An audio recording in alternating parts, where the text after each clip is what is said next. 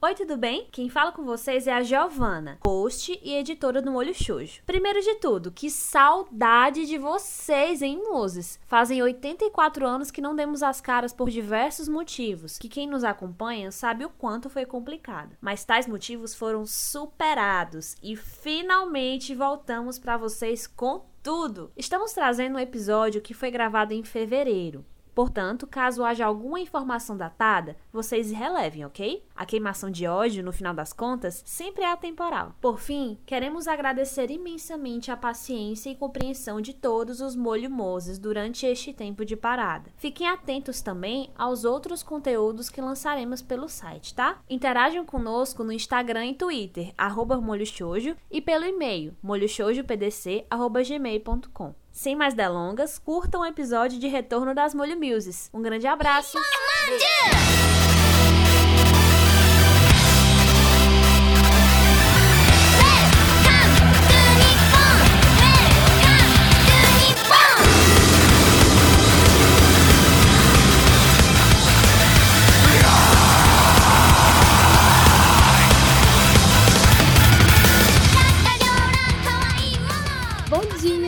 tarde, boa noite. Esse é mais um Molho Shoujo e eu sou a Amanda, você é a host de hoje. Vou ficar aqui conversando com vocês juntamente com a Ana Raquel.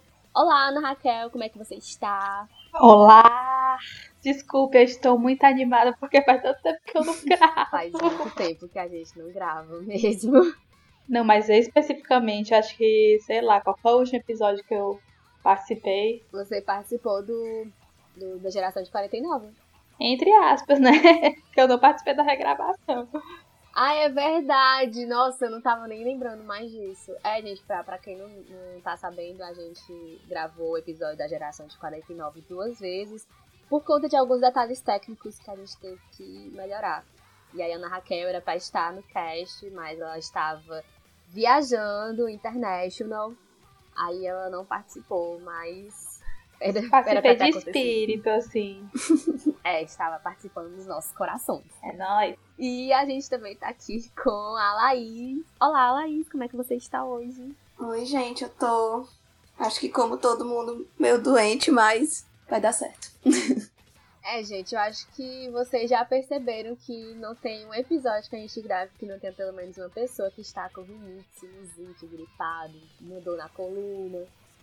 É porque é aquela coisa, né? O jovem moderno de hoje tá sempre doente, tá sempre meio mal, né? Exatamente. Inclusive, eu já peço desculpas aí pra vocês, porque a minha voz está um pouco rouca, eu estou me recuperando de uma gripe.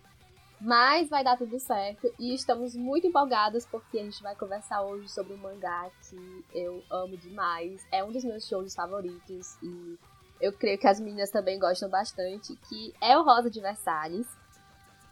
Lançamento aí da JBC, foi lançado em fevereiro e eu tô muito, muito feliz que a gente tem esse mangá no Brasil, gente. Um clássico do shoujo aqui no Brasil, um clássico dos anos 70, meu Deus, tô emocionada. Quem diria, né?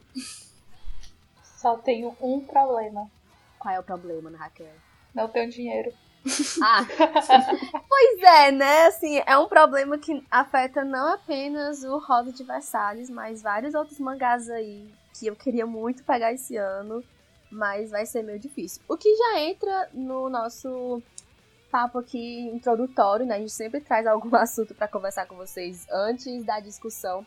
E antes mesmo de gravar, a gente tava conversando sobre isso, gente. Tem muito mangá legal chegando esse ano, muito anúncio ainda que não foi lançado e a gente quer muito acompanhar todas as coisas até pra poder conversar com vocês sobre esses mangás, mas tem uma coisa, né, assim, impedindo esse sonho, que são os preços. Gente, quais são os mangás que vocês querem muito pegar esse ano? Como é que tá sendo aí o planejamento de vocês? O que é que vocês acham que dá pra pegar, o que é que não dá? Olha, assim, eu tava um pouco atrasada, né, com os mangás e decidi comprar o que restava, assim. Terminei Shigatsu. Finalmente, tenho um mangá a menos agora. então já posso comprar mais. Aí, quando eu fui terminar lá, fazer minhas comprinhas, aí eu fui ver o preço do rosa e eu só vi que um volume estava apenas R$ 43,90. Uma penchincha. E foram lançados dois volumes. Então eu fiquei, hum, que casebol é esse? Só que, enfim, Pois né? é, né? Infelizmente eu sou ainda uma mulher desempregada. E eu ainda tenho umas coisas pra pagar por causa da viagem, então está meio complicado. E para melhorar, mês que vem, no caso esse mês, não sei quando é que esse episódio vai ser lançado, um mistério para todos nós. Vai lançar o Otakoi, que eu também queria muito. Aí tem outro também que já, já foram lançados e eu não estou comprando por motivos de dinheiro, também conhecidos como Oyasumi Pompo e Erased. E não sei nem o que comentar, né? Porque eu só tô, eu só tô praticamente lendo dois mangás, tipo, colecionando dois mangás, que, são Pandora, que é Pandora Hearts, Noragami. E eu já estou sem espaço nas coisas. Tá difícil. Ainda tem esse problema, né? Que além de não ter dinheiro, a gente também não tem mais espaço pra colocar mangá novo. Mas esse é o menor dos problemas. Esse problema mesmo é o dinheiro. É, E você, Pois é. Laís? Pois é, antes, assim, na minha juventude, né? Eu era uma pessoa que gastava todo o meu dinheiro em mangás. Eu colecionava, assim, qualquer mangá que lançasse, eu comprava. Mentira, também não tanto, né? Porque também não tinha tanto dinheiro assim, mas. é, depois eu passei, acho que, sei lá, quase 10 anos sem comprar mangá nenhum. E aí eu comecei a comprar de novo no ano passado, só que acho que eu não vou poder continuar fazendo isso. É, mas assim, o único que eu tô garantindo sempre é o Promised Neverland, que eu assinei, só pra já ficar certo.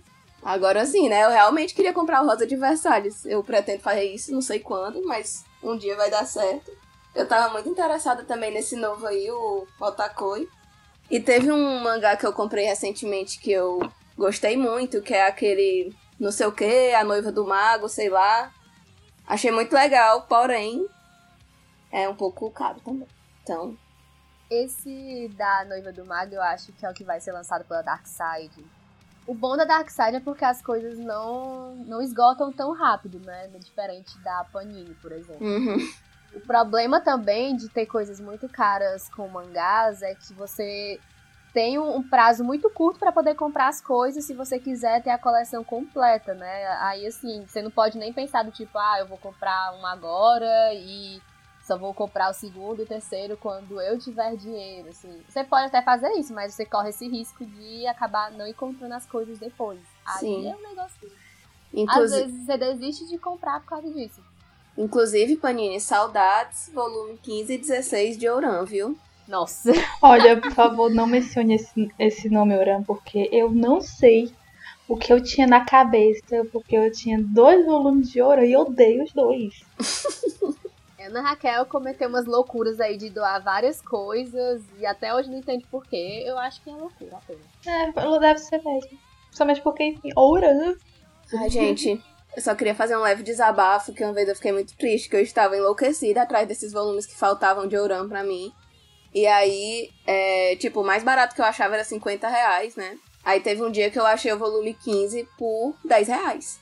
Aí eu fiquei, meu Jesus do céu, preciso. Só que aí lá no anúncio a moça dizia que só entregava em mãos e era no Rio de Janeiro. Aí eu fiquei, tipo, mandando várias mensagens perguntando se ela não venderia pra mim mesmo que fosse um pouco mais caro, né? E ela só, não, só em mãos. Aí eu fiquei, meu Deus, que custava. Ah, tá. Vou só comprar aqui uma passagem pro Rio e vai dar tudo certo. Pois é. Assim, gente, é, falando aqui no que, que eu tô pensando pra esse ano, eu peguei logo o Oyasumi Pum Pum, porque é um mangá que eu uso na minha pesquisa, né? Eu já me formei e tal, mas eu pretendo continuar estudando no mestrado, então o que eu posso pegar de Oyasumi Pum Pum que eu encontro, eu compro logo. E eu comprei ontem o Rosa de Versalhes chorando, que é uma facada. Mas também porque eu me interesso muito em várias coisas desse mangá, inclusive pra estudar e tal. Assim, né? Eu, eu fazendo de tudo pra justificar os meus gastos com mangá, colocando a academia na frente, né? Porque só assim pra eu não me sentir culpada gastando tanto dinheiro com mangá. Mas, assim, é, eu tô acompanhando muita coisa. Acompanhando não, né? Que eu tô atrasada, mas eu tô lendo The Promised Neverland, que eu tô tentando não atrasar. Eu acho que é o único que não tá atrasado. Aí tem o Slandunk, tem o Jojo, que também não tá tão atrasado. Tem Naruto, que tá muito atrasado. E agora vai sair o Otakoi. O Otakoi eu já reservei o primeiro volume, então provavelmente quando esse episódio estiver lançado, eu já vou estar com esse mangá. eu espero gostar, né? E se eu não gostar, menos mal, que aí é uma coleção a menos aí pra eu gastar meu dinheiro, mas eu acho que eu vou gostar bastante, porque eu já vi umas coisas e eu ri muito, assim, algumas partes do anime e tal. E eu queria muito, muito, muito, muito, muito pegar Dragon Ball. Essa edição nova que vai sair, com capa dura, página colorida e tal. Por quê? Porque quando eu comecei a colecionar mangá, isso quando eu tava no meio da, da, do ensino médio, começou a sair a primeira edição de Dragon Ball da Panini, aquela mais simples, que era com papel jornal, a capinha normal mesmo e tal. E eu não podia pegar na época, porque eu comprava mangá com dinheiro da merenda. Então, assim, eu comprava um e dois mangás e era demais já pra mim. Então não tinha como eu pegar Dragon Ball, assim como eu não, não podia pegar várias outras coisas que eu queria na época. E finalmente tem uma edição nova, né? Eu fiquei muito feliz porque Dragon Ball tava praticamente esgotado. Você encontrava em algumas lojas especializadas, mas eu não tinha coragem de comprar por causa do frete, medo de não chegar aqui em casa.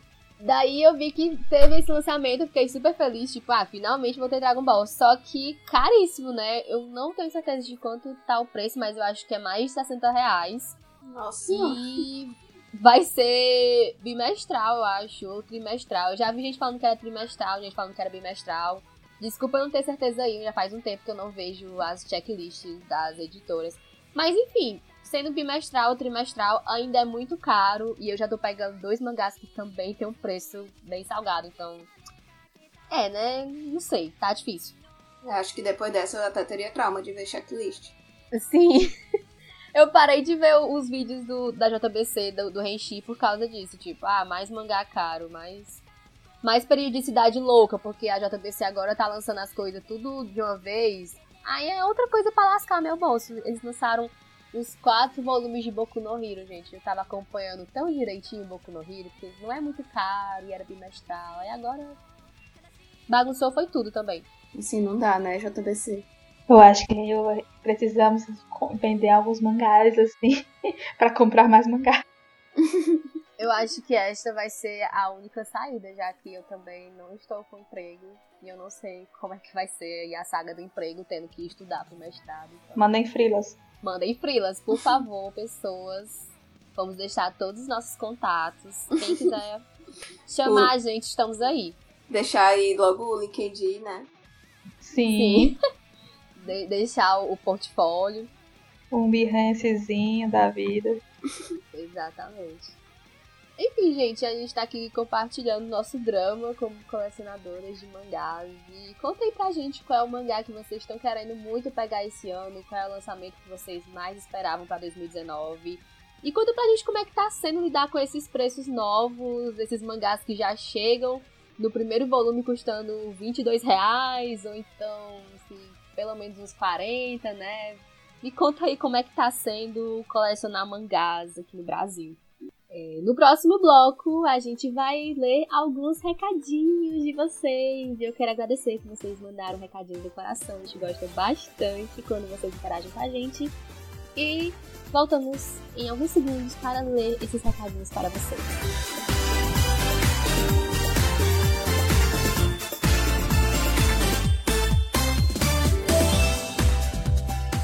É, o primeiro recadinho é do Jorge Augusto. Ele falou: Salve meninas do Molho Shoujo. Salve aí, Augusto. É, Salve. Me, me apresentei no episódio. Bem... me apresentei no episódio passado, mas vamos lá para quem não me conhece. Sou Jorge Augusto, tenho 35 anos, sou analista de suporte técnico e, desenvolve... Ai, e desenvolvedor iniciante. Também sou podcaster, líder do Animesphere. Não sei se falei certo, desculpa aí, qualquer coisa. Sim, concorrente. Ah, fica de boas, todo mundo aqui é mix. É... Gostei da discussão deste episódio porque os animes em seu geral são whitewashing. Não tem personagens negros para representar, algo que eu vi diferente, mais próximo do Moreno, foi em Voltron, o defensor lendário com a Alura, uma das personagens principais. Dificilmente vemos negros nos animes por causa da conhecida xenofobia dos japoneses. Infelizmente, eles têm isso lá. Aqui também, né? Mas vocês trouxeram uma discussão muito boa, parabéns. Seguirei ouvindo vocês. Grande abraço e até o próximo comentário.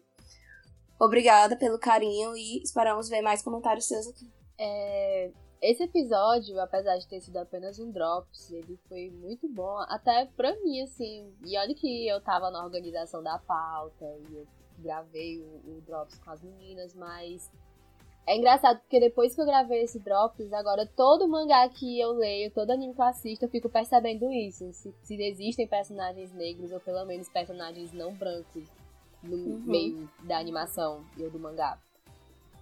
E muito obrigada pelo recadinho, interage mais com a gente. Gostamos muito de receber recados, já falei isso várias vezes, mas é isso. Pra frisar. é. Por favor, continue mandando recados. E falando de recados, também temos o recado de eu não sei se. De look não é comum. Espero também. Meon, quer dizer. Desculpe. Look não é Meon. Bom dia, boa noite. Bom dia, boa noite.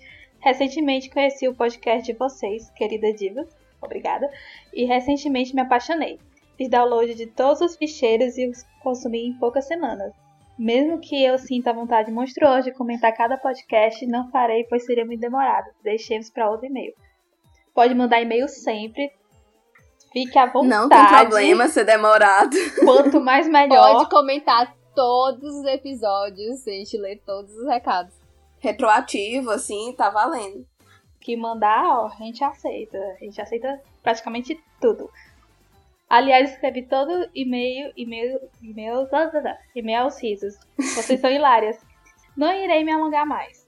Tomei a liberdade de recomendar-lhes um mangá que trata de temas LGBTQI+. Não cabe à demografia yaoi yuri, pois não há romantização, romantização da sexualidade, muito menos noções de heteronormatividade. Na intenção de não dar muito spoiler, limito-me a fornecer a informação que a representação de lésbicas, gays, bissexuais, transexuais, não binários, assexuais, etc., em uma única obra, cuja central trata cuja trama central trata de autoaceitação, autoconhecimento e LGBTfobia, entre outros contém romance, né, mas não é o arco principal. No entanto, não é mesmo relevante. O mangá retrata experiências de personagens queer, de acordo com sua identidade, em muitas camadas, nuances e empatia, e metáforas que mais é o que mais há, e belas metáforas emotivas. Se chama Shimonami Tosogare. Contém 23 capítulos e é facilmente acessível em qualquer site de distribuição. A trama é terrivelmente tocante, chorei horrores. Porém, me auxilia a superar minha homofobia internalizada e assumir minha própria identidade. Sou do Vale com orgulho. Beijo de uma panda Conhubi. É nós. Muito obrigada pela atenção. Continue com lindo trabalho, meninas. Obrigada pelo e-mail, primeiramente. Ah, e eu, eu amei esse e-mail. Vocês já conhecem esse, essa obra? Que eu não cheguei a ler ainda. Não conheço, mas fiquei interessadíssima porque realmente é muita cor no, no mangá só, né? É, não lembro de ter visto outro assim.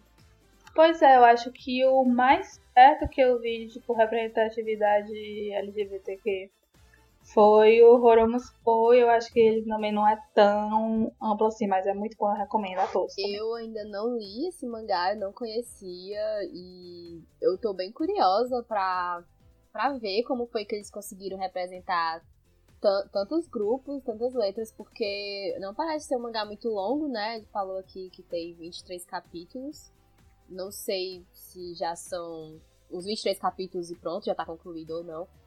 E eu tô muito interessada porque ele falou que também tem representação assexual. E é uma representatividade que é muito difícil de, de encontrar se você parar para pensar não só em mangás, mas em séries, filmes, livros, é, a gente tem pouquíssima representatividade. Eu gosto muito quando eu consigo encontrar personagens ace. Então, tô muito curiosa para ler esse mangá. Principalmente quando é Kendall, porque no máximo que a gente tem é, tipo, teoria, ah, esse personagem é assexual, esse não é. e tal. Então, eu acho pois muito é, interessante. Né? E assim, como como uma pessoa que se identifica como esse, né? Ter personagens uh, seria uma coisa assim, se eu tivesse visto mais personagens assexuais quando eu era criança, adolescente, teria ajudado tanto a minha vida, porque a gente não fala muito sobre isso, né? Assim, a gente fala bastante sobre o LGBT. Ah, tem letras aí no meio que a gente nem fala tanto assim. E esse às vezes nem entra na sigla, né? Tipo. Então é, é um pouquinho complicado. Eu acho que deveria ter mais representatividade E tem personagens aí que a gente fica assim na expectativa, a gente lê nas entrelinhas que, ai meu Deus, esse personagem provavelmente é sexual, mas a gente não sabe qual é a intenção do, do autor, né? Não é canon. Mas eu espero que essa quantidade de personagens assexuais aumente, porque a gente precisa de mais representatividade. É, nunca é demais, né? Esses foram os recadinhos de hoje. Muito obrigada pelo carinho, muito obrigada pelas sugestões. E se vocês quiserem entrar em contato com a gente para conversar sobre algum episódio, mandar alguma indicação de mangá, de anime, de dorama, mandar um oi pras meninas, podem conversar com a gente pelo nosso e-mail, mandar aquele e-mail maravilhoso, manda um direct pelo Instagram. É, a gente também tem Twitter, né? Eu mal uso o Twitter, mas as meninas estão sempre por lá. E é isso, gente. Conversa com a gente, nós somos maravilhosos, a gente responde sempre. Acessíveis. Somos acessíveis, ícones acessíveis. E a gente adora conversar com vocês. E no próximo bloco nós vamos finalmente começar a discutir sobre Roda de Versalhes, gente. Por que, que esse mangá é um show de super importante para a demografia, para o mercado nacional de mangás e conversar um pouquinho sobre o que a gente achou desse mangá. Então, daqui a pouquinho a gente começa a conversar sobre Rosa de Versalhes.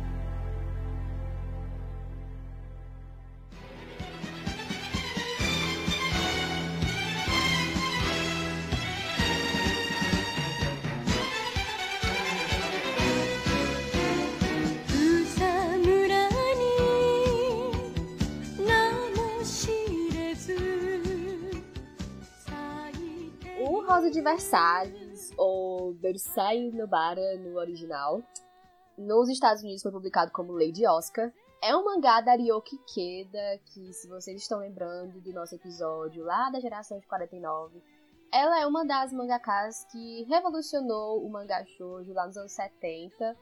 O Rosa de Versalhes é o mangá mais popular dela. Ele foi publicado em 1972 na revista Margaret.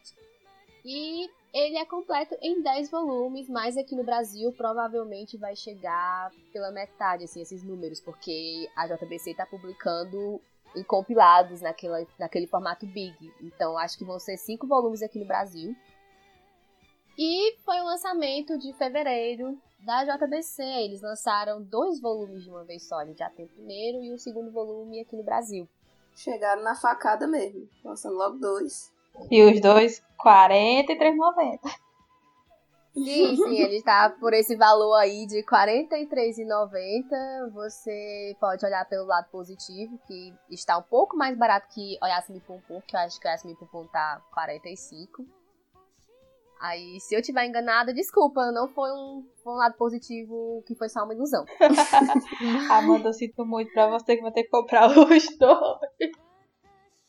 É, não, é, porque eu sou muito fã dos dois. Assim, a Yasmin Pum Pum acho que eu não preciso falar nada, porque, enfim, levei ele para o meu TCC. E Rosa de Versalhes é um dos meus shows favoritos da vida. E a gente tá aqui com a sinopse que a gente pegou no site da JBC e aí as meninas vão ler para vocês. Em meados do século XVIII, na França, o renomado general, não sei esse nome, Charjais? Alguém aqui da França Charjais. Acho que é Jarjás mesmo. A gente bota Não, nessa parte. Nessa parte a gente bota só o Google Tradutor falando Sim. só essa palavra. General Jarjaias recebe a notícia que será o pai da sexta filha. Aflita por não conseguir ter um filho para manter o nome e prestígio da família, decide criá-la como menino, visto que nesse período somente homens podiam suceder o cargo. Lady Oscar frequenta o colégio militar onde destaca-se, alcançando o título de capitã da Guarda Real. Como seu cargo é de confiança, fica sob sua responsabilidade zelar pela proteção da rainha Maria Antonieta. Após o tratado de paz entre a Áustria e a França, quando Maria Antonieta se casa com o príncipe Luís, eu preciso aprender a falar números romanos rápido. É Luís, Luís XVI Oscar passa a maior parte do tempo no Palácio de Versalhes. Ela acompanha de perto com André, seu melhor amigo, que é apaixonado secretamente por ela. o cinismo, as festas luxuosas e o estilo de vida da corte real. Obrigada, Mangá JBC, pela sinopse. Não poderia descrever melhor. é, acho que pela sinopse vocês conseguem perceber que o mangá vai começar um pouco antes da Revolução Francesa, né? Ele começa. Na verdade, ele começa antes mesmo da Maria Antonieta chegar na França. Começa quando o acordo de casamento tá sendo elaborado e tal. E a gente vai acompanhar a Maria Antonieta e a Oscar quando elas ainda eram muito novinhas. A, a Oscar é, treinando e virando a capitã da Guarda Real. A Maria Antonieta virando Delfina francesa a princípio e depois se tornando a rainha. E a gente vai acompanhar essa história até a Revolução Francesa realmente acontecer.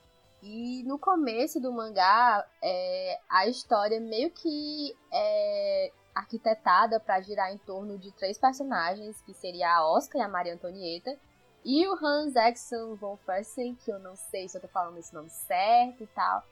Mas ele é, é um cara aí que vai se tornar um interesse amoroso da Maria Antonieta e não sei se eu posso dar spoilers, mas rola meio que um triângulo amoroso aí.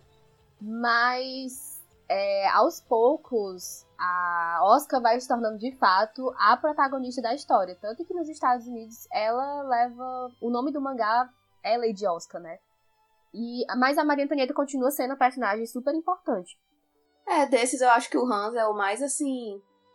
a parte, né? É, ele aparece em breves momentos, assim. Até porque ele meio que viaja várias vezes, então, vamos dizer, passam uns 10 capítulos sem ele, depois aparece de novo, aí daqui os 10 capítulos ele some de novo, aí depois ele aparece. Turista. Exatamente. É o personagem turista. Meninas, qual foi a impressão de vocês quando vocês leram Rosa de Versalhes? O que, é que vocês acharam? Eu queria só fazer assim, né, um comentário antes que quando eu vi, né, que teria toda essa história de... Acho que eu nem vi nem sinopse, não. Foi já lendo mesmo. Que o pai dela teve esse conflito, né? Queria é, criar ela como um menino por causa da, do cargo lá, não sei o que e tal. Achei que ia ser uma coisa assim, realmente, um disfarce, né? Um segredo. Só que, tipo, ele cria ela como menino, mas todo mundo sabe. Aí eu fiquei meio. Sim. Como é que era só pra ser homem, pra suceder, mas só você, né? ah, não, vou criar aqui como menino, então tá tudo certo. E ninguém fala nada, né? Porra, assim, naquela época aceitando tudo tão tranquilo. É um ponto interessante porque não é como se fosse um grande segredo, né? É uma é. coisa que não é espalhada assim para todo mundo, mas quem sabe fica de boa com aquilo ali, assim. Ah, é uma mulher, nossa, mas ainda assim é, é, parece um cara tão bonito, assim. É engraçado porque a, as mulheres da, da corte não se importam com isso, assim, at all. Tipo, Inclusive as mulheres que têm um crush no Oscar, quando pensam que é um homem, aí descobrem que é uma mulher, tipo, tipo assim, não dou a mínima. Sim. É, elas um, um leve choque no início, mas. Continua o crush né? lá real. o crush continua. Nunca tantos bissexuais. Tá másculo o suficiente pra mim. Nunca tantos bissexuais no mangá só. Sim!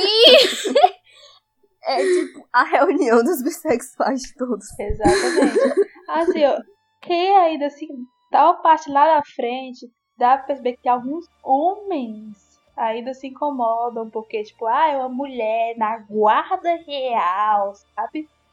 Uma mulher militar e tal.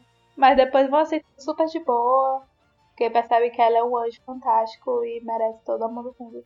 É que aí entra naquela questão de que, ah, é, é ok ela fazer isso, ela ser capitã e é, fazer essas coisas que seriam comportamentos masculinos, enquanto ela tá fazendo o que as pessoas esperam que ela faça, né? Principalmente o pai dela. Então, enquanto ela tá meio que seguindo as ordens do pai dela, tá tudo bem. Mas à medida que ela vai ocupando espaços e tomando atitudes que vem, partem dela, é, aí chega algum homem para falar, tipo, ah, você tá esquecendo que você é uma mulher, você não pode estar aqui, você nem deveria estar tá fazendo essas coisas, assim, reconheça o seu lugar. Sempre tem que chegar um, né, pra, pra ditar a regra, assim. Sim. Aí ela simplesmente mostra que, querido, apenas não. Mas, assim, gente, antes da gente falar sobre isso, assim, ah, e a minha primeira impressão quando eu li Rosa de Versalhes foi bem. Assim, é um mangá que pega muito das características clássicas do shoujo, tanto de aspecto narrativo como aspecto visual. Ele vai ser aquele shoujo que tem um traço muito bonito, muito delicado, com as personagens fazendo assim poses bem dramáticas, inclusive momentos dramáticos vão ser prolongados assim, sabe quando pega uma página inteira só para captar o olhar da personagem quando ele, ela tá sofrendo por alguma coisa. Uhum. Isso é tipo uma característica muito, muito clássica da demografia e é muito presente em Rosa de Versalhes. E também é um mangá que tem muito muito drama e aquele drama assim meio novelístico assim de prender você e você querer saber o que, é que vai acontecer, tipo, tanto que uma das coisas que fez ele fazer muito sucesso no Japão quando ele foi lançado foi justamente isso. Todo mundo queria saber o que, é que ia acontecer em Versalhes. Isso porque é uma história que, teoricamente, todo mundo já conhece. Não, assim, tem muitos arcozinhos pequenos que temos em algumas histórias. Por exemplo, não vou dar uma spoiler, mas tipo, tem um arco da Rosalie, tem um arco do colar e tal, mas eles se encaixam tão bem que é uma leitura super, super fluida. É uma leitura muito fluida. Eu li os 10 volumes em dois dias. Eu li tudo em um dia. Eu acho que. Foi literalmente ontem. Gente, eu não leio mangá tão rápido assim. Eu leio mangá rápido, mas não desse jeito. Eu acho que o único mangá que eu fiquei tão empolgada para ler, assim, a ponto de ler vários capítulos de uma vez, além do Rosa de Versalhes, foi o 20th Century Boys, que é um mangá completamente diferente, de outra demografia, é bem mais recente. Mas assim, eu fiquei muito, muito, muito viciada. E você falou da, das questões históricas. Eu lembro que a Laís, eu acho que a Laís falou isso no episódio da geração de 49, que tinha muitos fatos históricos e não eram fatos assim, como é que eu posso dizer, adaptados para a história. Claro que rolou uma adaptação para entrar no mangá e tudo, mas quando você vai pesquisar, muita coisa realmente aconteceu. Tipo, as coisas com a, com a condessa de Polinac, o negócio do colar. O... Tem uma mulher que vai começar a inventar umas fanfics sobre a Maria Antonieta. Eu jurava que essa história das fanfics era mentira. E é verdade. Sim, gente, as pessoas escreviam fanfics naquela época. Claro que não era, não era no Nia Fiction, né? Mas era no Spirit, pessoas, gente. Mas as pessoas já escreviam umas coisas e aquilo ali, pelo, pelo que eu entendi, vendia muito, porque o pessoal desde sempre ama uma fofoca e ama umas histórias, assim, muito, né, assim, controversas. Eu achei isso bem legal, porque ao mesmo tempo que você vai lendo uma história que te envolve, que te cativa, você também vai aprendendo várias coisas, né? No caso, assim, mesmo já tendo estudado a Revolução Francesa antes, você vai relembrando, né, e tal, você, ah, é mesmo, né, foi assim, enfim, é um jeito até é, lúdico, eu diria, de você dar uma revisada. Não, com certeza. Até porque tinha muitas datas ali que eu, pelo menos, não cheguei a ver na escola. E se eu vi, eu nunca fui a pessoa de ligar muito para datas nas aulas de história. É. Então foi bem mais divertido aprender lendo mangá. Quem vai fazer Enem, fica a dica. Fica a dica real, gente, para vocês aprenderem um pouquinho aí de Revolução Francesa. Então, a história tem muito essa coisa do drama, do shoujo, de, tem muito romance, muito traço bonito também. Tem muita é, tem muitos fatos históricos, tanto da pré-revolução francesa como durante a revolução, até chegar o momento da revolução em si. E também um dos, é, temos uma das coisas aqui que eu mais gosto nesse mangá, das coisas que fez eu me apaixonar por esse shoujo, que é a discussão sobre questões de gênero, que é uma coisa que vai permear o mangá, assim, do começo até o final da história. Como a gente já falou até agora, a Oscar, né, como a gente viu na sinopse, ela nasce designada como uma menina, né, mas o pai dela queria muito ter um filho que assumisse a guarda real, seguisse os passos dele, e como ele já tinha tido seis filhas, ele decidiu, assim, na cabeça dele, agora essa menina que vai ser o meu filho. vou criar ela que um menino e ela vai ser capitã da guarda real. Tipo, ela não teve essa escolha, ela, te, ela foi criada como menino porque o pai dela quis. Mas para ela isso foi muito natural, né? Assim, crescer, treinando, ter uma rotina completamente diferente da rotina que as irmãs dela tinham. Ter mais liberdade, porque como ela foi tratada como menino, ela tinha mais liberdade para brincar e pra não ter que seguir várias regrinhas que as mulheres tinham que seguir naquela época.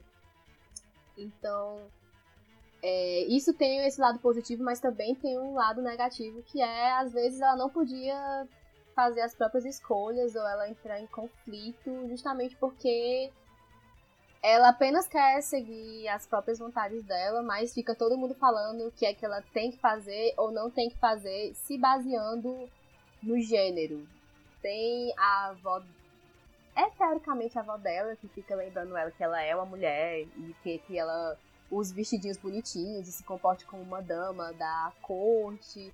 Tem o pai dela que quer que ela seja capitã da guarda real, mas ao mesmo tempo, quando quer impor alguma ordem sobre ela, começa a lembrar que ela é uma mulher e que ela tem que se comportar como uma mulher. É, tem o pessoal da corte que vê ela como capitão, mas tem pessoas que vê ela como mulher. Então, assim, é um negócio que fica às vezes meio confuso para ela. É, parece que as pessoas vão tratando ela assim, de acordo como convém para elas. Em certos momentos é melhor tratar ela como homem, às vezes como mulher, e aí fica nessa coisa confusa. E, assim, por mais que ela gostasse de ser uma, uma capitã da guarda e tudo mais, ela não deveria precisar agir como um homem para poder fazer essas coisas, né? Ela poder, era, teoricamente, para ela simplesmente poder fazer o que ela quisesse. Aí, principalmente quando você chega num ponto no mangá que ela começa a se apaixonar e o pai dela quer que ela se case porque ela é uma mulher e ela precisa de alguém pra meio que assumir a família depois que ele morrer, já que ela é a filha, é, ela é uma mulher, não sei o que, só que ela não quer casar de jeito nenhum. E ela fica. E é quase tipo... como se fosse uma moeda de troca, né? Assim, uhum. ah, vou aproveitar essa minha filha aqui pra fazer um negócio bom pra minha família. Uhum. Eu acho que, é, agora que tu falou nessa questão da moeda de troca, uma coisa bem legal desse mangá é que a gente vai observando essas questões de gênero não apenas através da Oscar, mas através de vários personagens, de classes sociais diferentes, inclusive.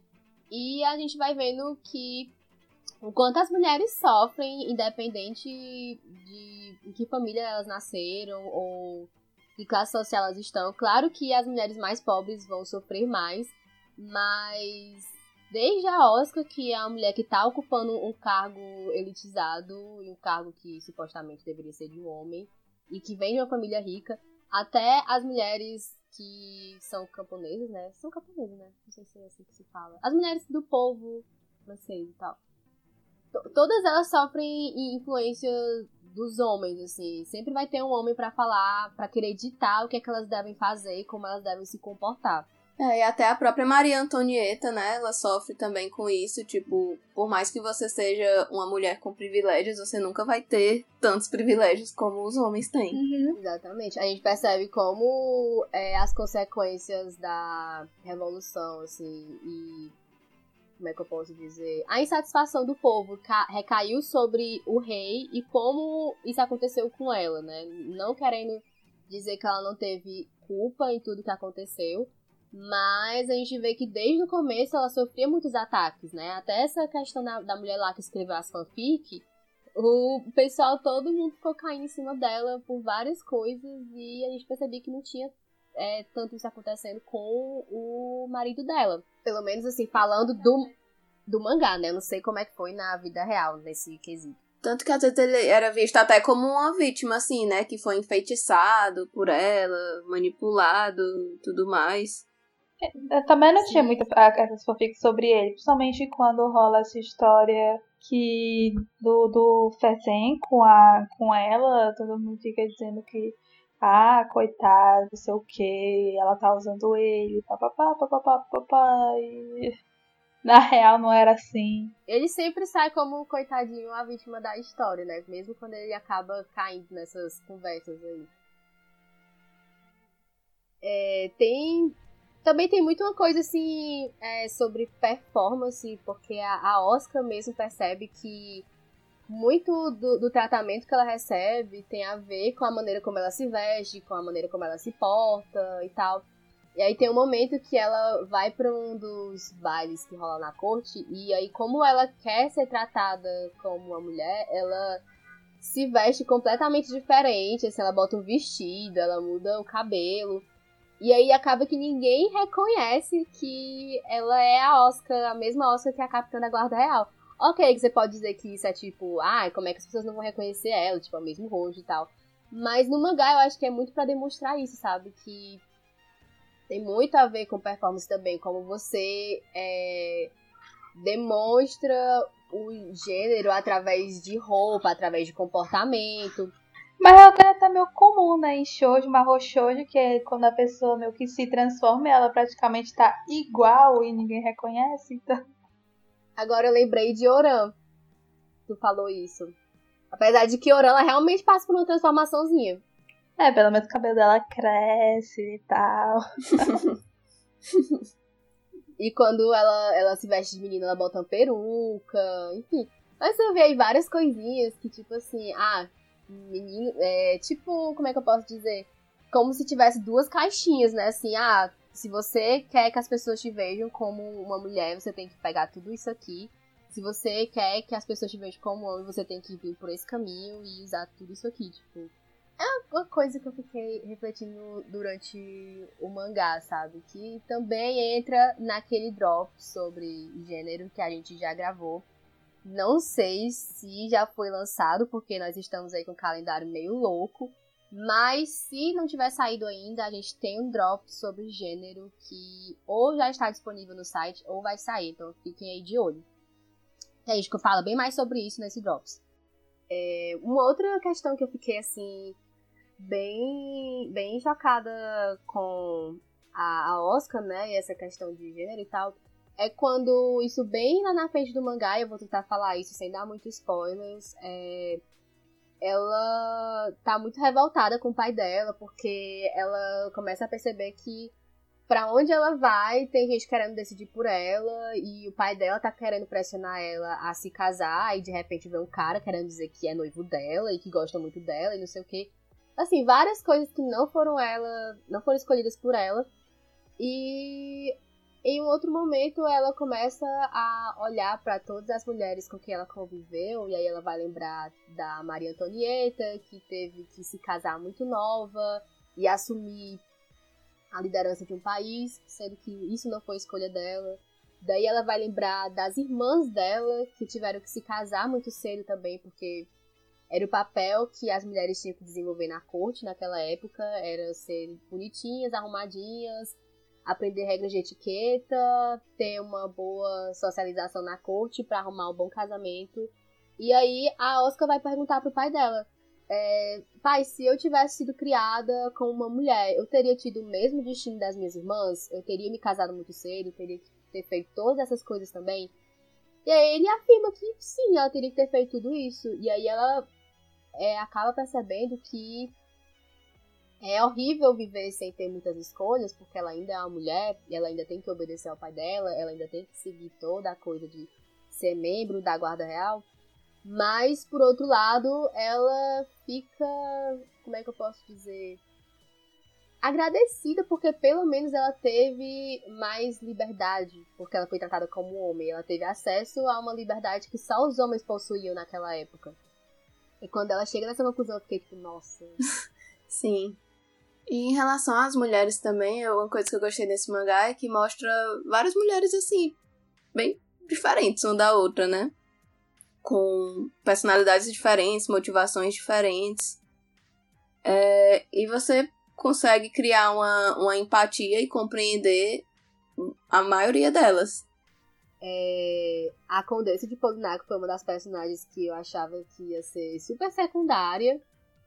E no fim das contas, assim, eu, eu acabei criando empatia por ela, mesmo com ela tomando muitas decisões erradas, porque eu acho que ela estava, no fim das contas, tentando assegurar é, assim, um conforto para a própria família, sabe? E eu acho uhum. que naquela época não tinha muitas, é, muitas saídas para as mulheres, além de se casar, além de arrumar um bom casamento. Então, mesmo ela fazendo muita coisa errada, eu ainda conseguia entender, sabe? Apesar de que quando ela resolveu persistir no erro, eu fiquei um pouco assim, mulher. Para. Isso não, criatura. Só para. Tem outra coisa que também, já mudando de assunto, que me chama muita atenção um pouco mais lá no final, é justamente quando, o, quando a Oscar percebe é, o quão privilegiada ela é. Somente quando ela acaba indo pra casa antiga da, de uma amiga dela, que é a Rosalie, e porque ela tinha se acidentado, não é? Não lembro. E a Rosalie foi ajudar e ela disse que e ela só serviu uma sopa para ela e a, eu não sei se ela se aquela era, era o jantar e a Rosalie falou, a gente só tem isso. E ela ficou, ela meu Deus do céu. Pão, né? Uma coisa assim. Aham. Uhum. Nossa, esses momentos de choque da Oscar são muito bons, porque você vê o lado da Oscar, né, sofrendo por ser mulher, mas a Oscar ainda assim tem uma vida muito privilegiada porque ela é da corte, né? Quando você vai ver que, tipo, tem mulheres de outras classes sociais que estão sofrendo muito mais, você percebe que existem outros problemas, outras desigualdades para além do gênero. E ela percebe muita coisa através da Rosalie, porque eu lembro que a primeira vez que ela vê a, Rosalie é porque a Rosalie tá tentando se prostituir para conseguir comprar comida. Uhum. E, e, a Oscar fica meio surpresa, mas ela começa a rir na hora, assim, não, não pela situação da menina, mas porque ela fica assim. Não, você não, não precisa se vender, eu sou mulher, eu não gosto de mulheres e tal. E aí ela acaba dando uma moeda pra ela, uma moeda de ouro, eu acho. Que pra ela, assim, dar uma moeda pra uma pessoa não é nada. Inclusive, acho que ela nem tem dinheiro. Ela pede emprestado pro André, que tá com ela. Tipo, ah, tu tem uma moeda aí? E aí ela dá a moeda como se fosse uma coisa super tranquila. E a Rosalie fica super feliz porque pra ela é muito dinheiro, ela vai conseguir comprar muita comida com aquilo ali. É, bem chocante essas partes. Tem, tem um outro momento quando a Oscar tá liderando o outro exército, que é um exército que, diferente da Guarda Real, nem todos os integrantes são pessoas da nobreza. E ela começa a questionar os soldados onde é que estão as armas que eles receberam, né? As espadas e tal. E eles não contam pra ela, e ela fica assim, cara, isso não faz sentido, vocês não podem sumir com as armas, porque o governo, o, o reino tá sem dinheiro, se vocês sumirem com as armas, vocês vão prejudicar o rei e tal. E aí todo mundo fala, eu não me arrependo de ter dado sumiço nas espadas, porque depois de vender essa espada, foi graças a isso que eu consegui comprar um sapato pro meu irmão. Meu irmão andava descalço. Ou então, ah, foi graças a essa espada que eu consegui dinheiro pra ter o que comer, pra minha família poder ter alguma comida. E a Oscar fica assim, meu Deus, eu tava reclamando deles, eu tava brigando com eles, porque eu tava preocupada com o rei, sendo que essas pessoas não têm o que comer. É, num primeiro momento ela julga assim, né? É... Mas depois, quando ela vai ver, assim, os, os verdadeiros motivos, ela vê que não era uma coisa tão superficial assim de dizer que, ah, é porque vocês não se importam, ou sei lá, são uns vagabundos, uma coisa assim, né? Ela vê que é uma coisa bem mais profunda e bem mais problemática do que ela achava que era. E é muito legal porque essa percepção do que está acontecendo com o povo francês não acontece da noite pro dia, né? Ela vai percebendo várias coisinhas e aí ela vai se chocando com a realidade. Ela também começa a estudar, né? Porque para se desconstruir, minha gente, você tem que ler umas coisas também. Ela começa a ler as coisas do Rousseau, se eu não me engano. Uhum. Aí é muito legal porque essa galera, assim, tipo, o Rousseau, o Robespierre, aparecem em alguns momentos na história e você fica tipo assim, nossa, aquela galera da história que você só vê assim, a figurinha no cantinho do livro, da apostila, você tá vendo assim no lugar. tipo, eu pelo menos eu fiquei achando muito massa isso. e aí ela começa a ler é, as coisas que esses caras escreviam e ela começa a entender que o papel dela como capitã da guarda real, então capitã da outra guarda. O papel dela é defender o povo, é defender a justiça, que era uma coisa que ela sempre soube desde o começo, quando ela começou a treinar e quando ela soube que ela deveria ser a capitã. Mas que ela tinha uma noção diferente do que seria justiça, do que seria defender o povo. E aí ela vai aprendendo aos poucos a, rever esses conceitos. E é muito interessante porque enquanto ela vai aprendendo sobre a liberdade na França, ela também vai entendendo é, sobre a própria liberdade dela como mulher dentro da sociedade. Então, eu acho muito massa como as duas coisas são muito interligadas dentro da história. Eu acho legal também que no começo ela tem muito essa noção muito forte de que é, está lá para proteger o reino, defender o reino, né? Só que depois, assim, ela tem muito também essa noção porque ela sempre viveu bem, mas quando ela vai conhecer outras realidades, ela vê que como é que as pessoas vão querer servir o reino se elas não não estão sendo cuidadas também, né? Não estão conseguindo sobreviver. Então, assim, não é o rei que é o mais importante. Isso me lembra muito também uma parte do mangá, acho do anime também, né? E ela tá numa taverna bebendo com o André e acaba se metendo numa, numa briga, somente depois que descobrem que ela é nobre. Eu lembro, eu adoro essa parte porque ela vai pro bar, enche a cara e arruma briga. Gente, eu amo a Oscar. Um anjo da terra, gente como a gente. Gente como a gente. E ainda sem perder a pose, né? Né? Sem perder a pose. Eu acho que foi aí que ela encontrou o o Robespierre pela primeira vez ou foi. Ou eu tô confundindo? Eu acho que foi, assim, antes da briga, antes da coisa toda, ela tava bebendo e ele passa por lá. Hum, talvez não tenha sido a primeira vez, mas eu acho que eles se encontram mesmo. Pois é, ele e um jornalista que vai ficar bem importantezinho depois, tal hora. Bom que o mangá já fala, né? Tipo, ah, tá vendo esse cara? Ele vai ficar importante, não sei, daqui a quantos anos, e vai acontecer isso e isso com ele, assim, quando ele não aparece tanto na história, pelo menos você já fica sabendo, assim, insights não é nos próximos no, eventos. Isso me lembra também quando tem aquela no arco do colar que a Maria Antonieta ela meio que queima um negócio de, de pagamento e isso dá uhum. tipo super influência lá dos penúltimo penúltimo capítulo da história. É, e eu lembro que no recordatório vem algo do tipo. Ah, se a Maria Antonieta soubesse que esse colar iria dar tantos problemas. Aí eu já fiquei assim, eita. lá, lá vem, lá vem dramas com colar. Enfim, gente, é... esses são apenas alguns motivos para vocês conferirem esse mangá e eu já adianto a vocês que vocês também precisam conferir o anime. O anime também foi lançado na década, na década de 70, se eu não estou enganada. Ana Raquel, você que já assistiu, foi lançado na década de 70? Eu acho que foi no final da década de 70. 79, negócio assim. Eu só sei que ele tem uma animação muito, muito, muito bonita. Assim, você percebe que é um pouco datada, obviamente, mas até hoje, gente, eu acho assim tão bonito. 79. A trilha sonora também é, então, finalzinho dos anos 70. A trilha sonora é muito boa e tem algumas coisas no, no anime que ficaram um pouco diferentes. Acho que a Giovanna também falou isso em alguma gravação, não vou recordar agora. E tem algumas coisas que ficaram muito boas na adaptação. A Ana Raquel me mostrou um vídeo de uma das cenas do, do mangá, onde no mangá a gente só vê como as pessoas reagem ao que aconteceu. E no anime eles fizeram toda a situação desde o começo acontecendo. E, meu Deus, aquilo ali ficou tão bom. Assim, ficou muito bonito. bom, ficou super dramático. Você. Quando. Como eu vi o anime primeiro, quando eu vi essa mesma cena do mangá, eu fiquei meio. Olha, só isso. Tipo, porque não me causou tanto impacto quanto causou o anime.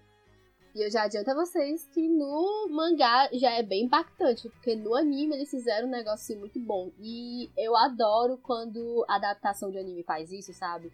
Que não é apenas fiel ao mangá, ele te traz uma experiência que o mangá não, não pôde fazer, sabe? E ao mesmo tempo que não distorça, né? O, a obra é, original. Sem, sem distorcer a obra também, porque pelo amor de Deus, não vamos fazer que nem Fullmetal. Acho que Fullmetal é o exemplo que eu mais consigo lembrar agora, a primeira versão. que metade do anime é, é uma outra história. freestyle. Ou você vai um negócio tipo. Aí tem umas coisas tipo o, o anime do filho do, do pai do Boruto. Ai, Que gente, é, é não, praticamente. são praticamente duas coisas completamente diferentes. não vamos falar do, do filho do Naruto, porque pra mim esse negócio não existe. Mentira, eu tô com vontade de ver agora por causa do, do filho do Orochimaru. Pois é. Oh, ele, é- ele, acho ele, é o aquela melhor mesmo. Eu desisti de ver o anime, tipo, eu parei no, no, no episódio lá, que era tipo um um fim de um arco, que, que, o, que o, o filho do pai do Boruto, porque eu não vou chamar ele de, de filho do Naruto, eu gosto muito de chamar de filho do pai do Boruto. É, esqueceu de trazer uma lembrancinha pra irmã. Aí depois de- disso, eu meio que deu pra, pros anime, quando eu vi já tava quase lá pros episódios assim, eu fiquei. Eu acho que eu vou deixar de ver. Mas eu tô com o pé no mangá, ele está ruim. Só que eu não assisto mangá. Aí eu tô sofrendo. Eu acho que você pode trocar o anime do filho do pai do Boruto por Rosa de Versalhes. Olha que aí, é ó. muito mais jogo. E, assim, gente, a gente já falou bastante sobre como esse mangá é importante dentro da demografia shoujo. A gente falou isso quando gravou o episódio da geração de 49. Mas a gente quer recapitular um pouquinho aqui, caso você não tenha escutado esse episódio ainda. É, gente, foi um mangá super, super, super, super importante no Japão. Ele fez muito, muito sucesso. Ele teve adaptação para anime, teve adaptação para teatro. É, Foi super, super popular na época e é um mangá que, apesar de trazer esses traços super clássicos do mangá shoujo e ter essa narrativa de drama e de romance, que também é muito característica de mangá shoujo clássico, ele traz muitas questões de empoderamento feminino, de gênero e essas questões, ao meu ver, foram muito bem desenvolvidas no mangá e ainda por cima associadas a essas coisas da Revolução Francesa. Então, pra mim, é um mangá assim super relevante até hoje. Um mangá que foi feito nos anos 70. A gente sempre fica achando que, sei lá, nos anos 70 ou então essas coisas muito antigas não conseguem passar essas. Sei lá como é que eu posso dizer. Essas coisas que a gente tá discutindo hoje sobre feminismo, sobre figura feminina, porque parece que a gente tá vivendo isso tudo agora, sabe? Parece que é uma coisa muito recente, mas não, naquela época já tinha mulheres fazendo quadrinhos sobre isso e fazendo quadrinhos muito bons. E pra mim, Rosa de Versalhes é um deles.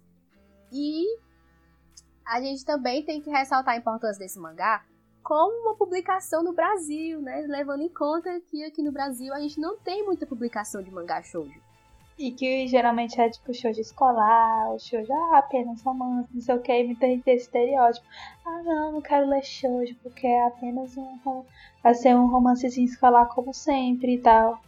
Aí, mas você fica, gente, se pegarem, sei lá, um Berserk da vida, esse Berserk começar a ser lançado na Margarete, ele vai ser shoujo. Aceita! Imaginei agora a pessoa abrindo a Margarete super fofinha e vindo Berserk. Apoio. Pois é, porque geralmente aqui lançam mais umas obras mais farofa, né? Que vai ser mais certo de vender. E assim, eu também gosto bastante, mas, né? É interessante que a gente tem outras coisas também. Exatamente. Eu, eu, eu acho que eu ficaria feliz se tivesse até mais farofa, porque até farofa tá, tá meio em falta. É, Mas- ultimamente, né? Tá complicado. É, vai vir o, o Omoa, Omoire. Omo e Omoaré. Eu chamo, eu chamo só É e isso aí Omoaré mesmo. mesmo. Só que é aquela coisa, né? Infelizmente eu não sou tão fã, então. É, eu também não vou conferir porque já tô bem feliz com Ao Haraido, já, já deu pra entender mais ou menos qual é a vibe da Yosakisaka, mas enfim, a gente tem esse mangá que já é um pouco mais o tipo de shoujo que a gente costuma ver aqui no Brasil. E veio depois de muito tempo, né, o pessoal pedindo mais shoujo e tal. Aí a gente tá com o Otakoi, que é Josei. Eu tô muito feliz que tá vindo do Brasil. Mas o Rosa de Versalhes, eu confesso pra vocês que foi uma surpresa, porque é um mangá bem antigo, é um mangá que, ok, teve anime, mas Não é um anime assim que a galera conhece muito, até porque ele é bem antiguinho e eu acho que ele nem chegou a passar aqui no Brasil. Então, tô muito, muito feliz com esse lançamento. É... Eu, inclusive, falo para vocês que, assim, não é só pra galera que é fã de shoujo, tá? Eu acho que ele é um clássico dos mangás, ele tem uma linguagem, uma narrativa belíssima. Então, se você gosta de mangás, você é interessado em ler clássicos, com certeza você deveria procurar esse mangá para colocar na sua coleção. Eu sei que tá caro, mas sério, assim, vale o investimento. Gente, tem até a Marta Golpista da França. é sério, gente, tem, tem, tem, uma, tem uma personagem que é basicamente só, só faz golpe, golpe, golpe, golpe. A história dela é golpe, golpe, golpe, golpe. Já temos a nossa inspiração. personagens bons. Tem muitos, muitas personagens boas, na verdade. Assim, tem, tem muitas mulheres legais. Mesmo as que, que são vilãs, né? Entre aspas, são personagens muito boas. E elas não são tão assim unidimensionais. Exato. Também acho que é uma das que mais me vem na cabeça é justamente a Polinar por causa da, da Rosalie. Que é, inclusive, Rosalie, coitada dessa, menina, porque ela só sofre. A Rosalie, ela vai, vai sofrer bem, assim, bastante. E aí ela vai conseguindo ter uma vida melhor à medida que vai se aproximando da revolução. Eu acho isso assim, bem interessante. Sim. Gente, tem muitas coisas para vocês analisarem nessa história, assim, dá para fazer uma análise semiótica legal. Sim. Olha aí, ó, dicas para trabalhos acadêmicos. Se você está fazendo cadeira de semiótica agora, olha aí o artiguinho. Não se eu fizer primeiro, hein? Mas dá, dá pra todo mundo falar sobre esse mangá. A gente fala mais sobre mangás nas faculdades de vocês, por favor. Pra gente ter mais acadêmicos de mangás no Brasil.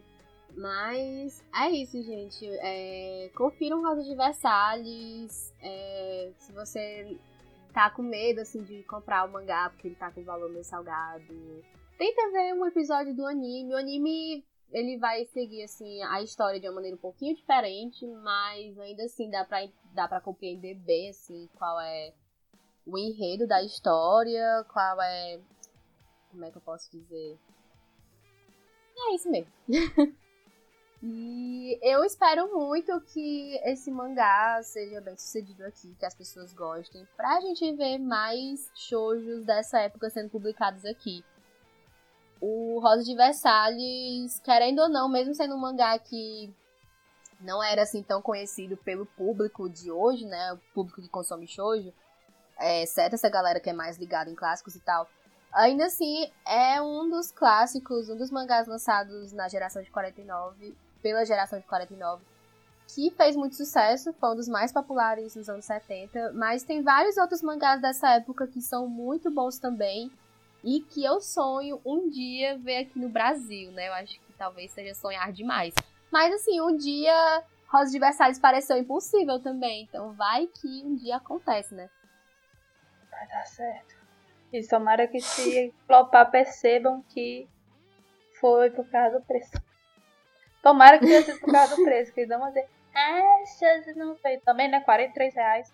Ah, mas aí não vai vender, vai vender nada também, né? Porque tá, o Omoire também não tá barato, tá vindo por 22 reais.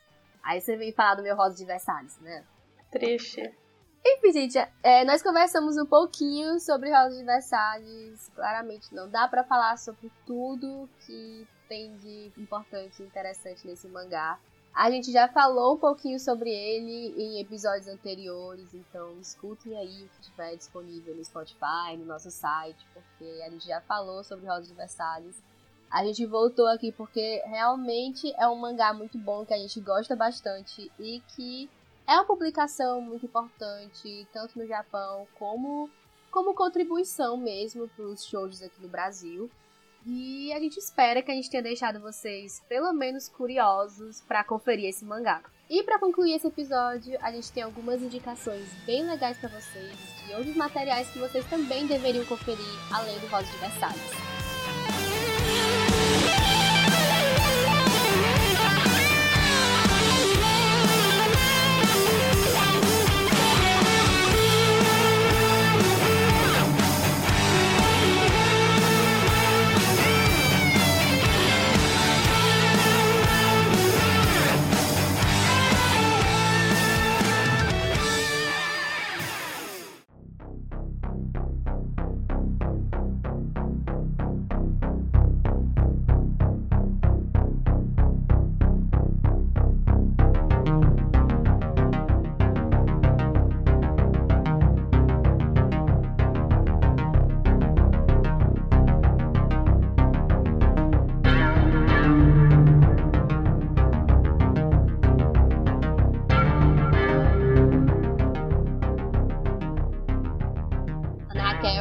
Mulher, você sabe que, que eu estou um pouquinho atrasada nas minhas coisas, mas eu vou.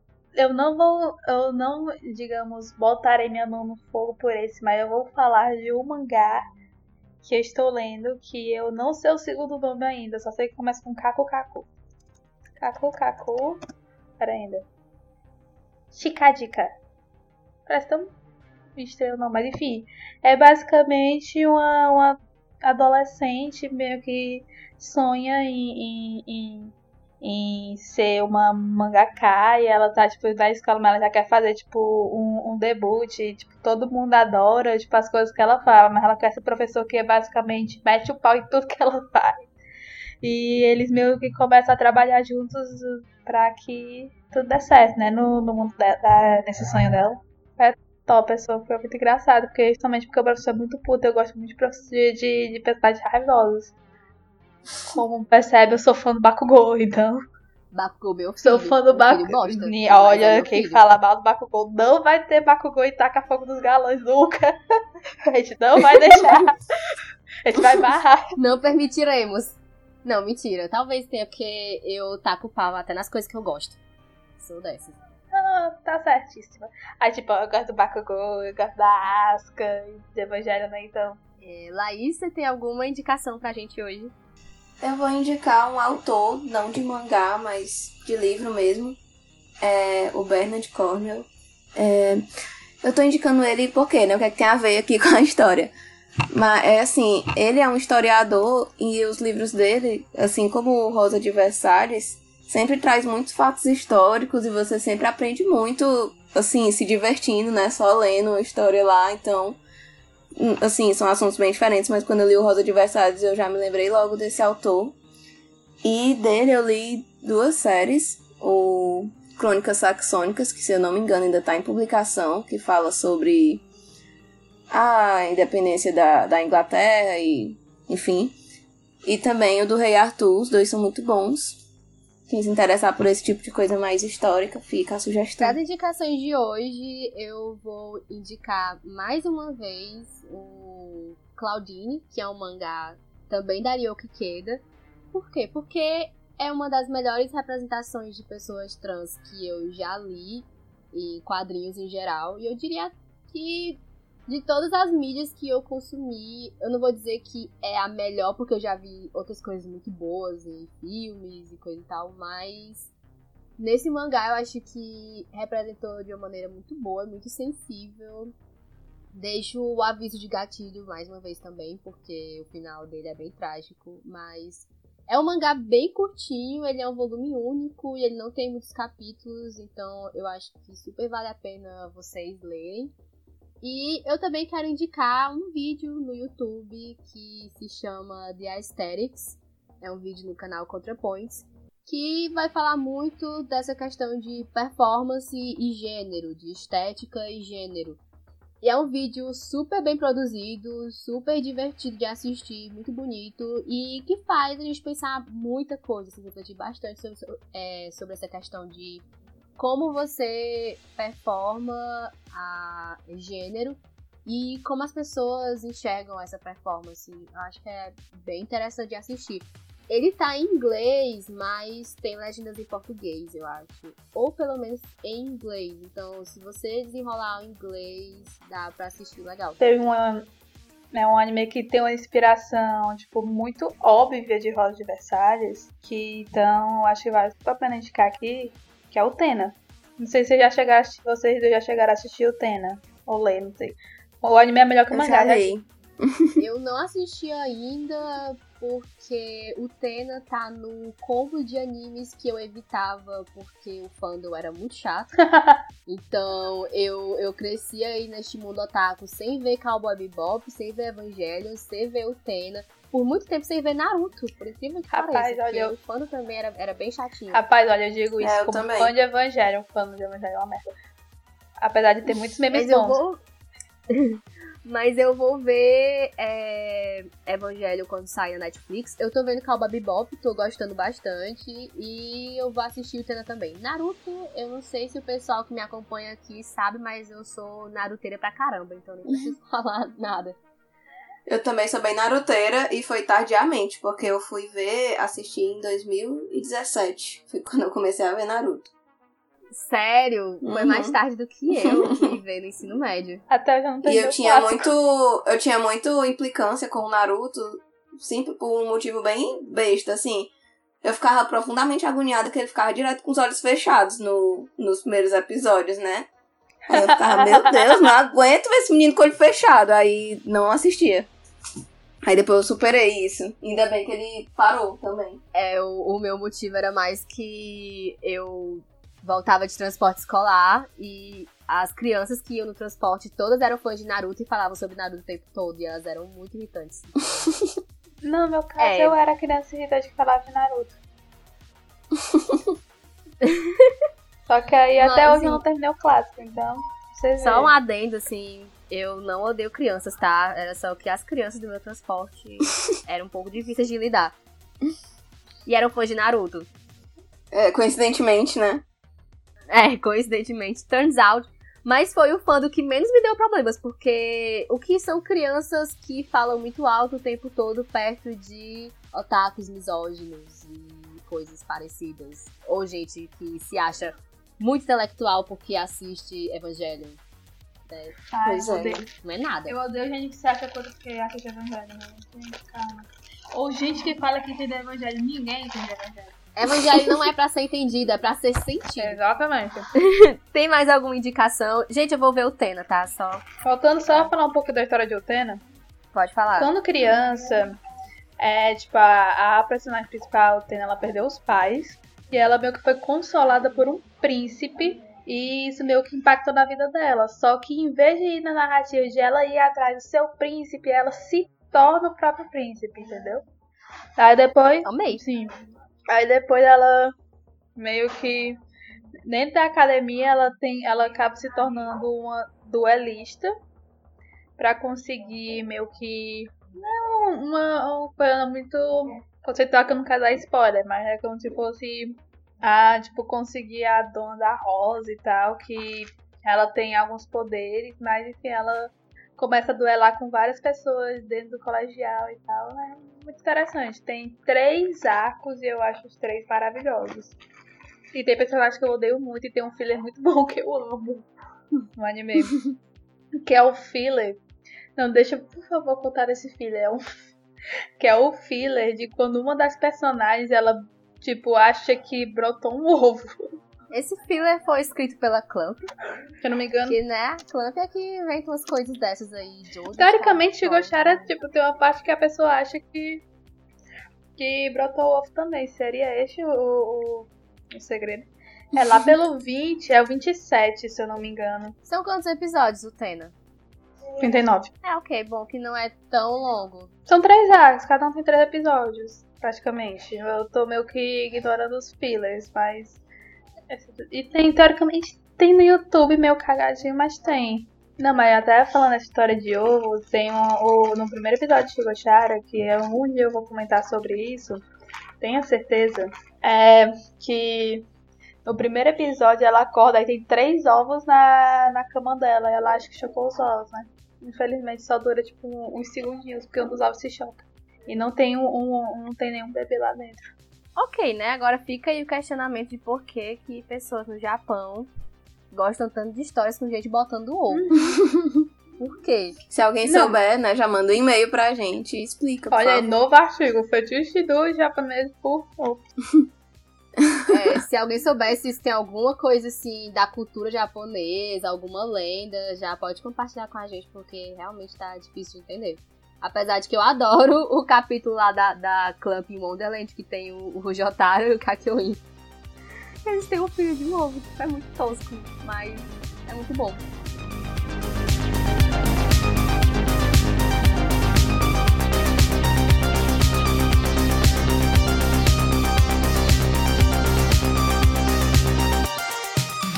Gente, antes da gente terminar o episódio e dizer tchau pra vocês, a gente queria pedir desculpas pelos atrasos que a gente teve na entrega dos episódios. Eu nem sei em que momento esse episódio vai sair, então talvez a gente já tenha até falado sobre isso antes, mas para não perder a oportunidade, Desculpas e a gente vai retornar em breve ao nosso calendário bonitinho como antes, trazendo um episódio por mês e eventualmente trazendo os nossos drops também.